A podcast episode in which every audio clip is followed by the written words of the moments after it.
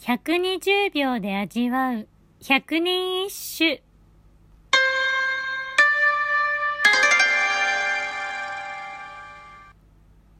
第80番。長からん。心も知らず黒髪の。乱れて今朝は物をこそ思え。体験門院の堀川。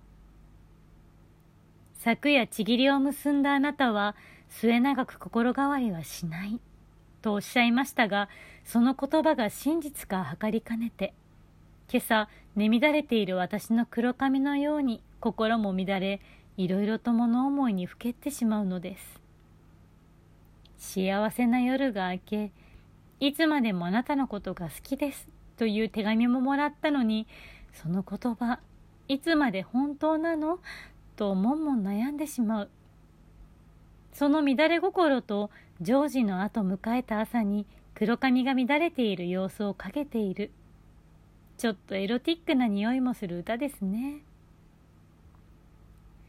日本女性の美しさの象徴として黒髪という言葉が使われるのは今も昔も変わらないと言いたいところですが多様性が重視される昨今では少々時代遅れになってしまうのでしょうか。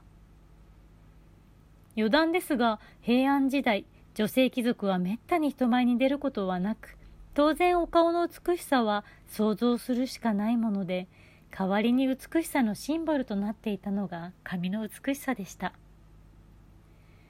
長く伸ばしていたため髪を洗って乾かすまで一日がかりだったと残されています。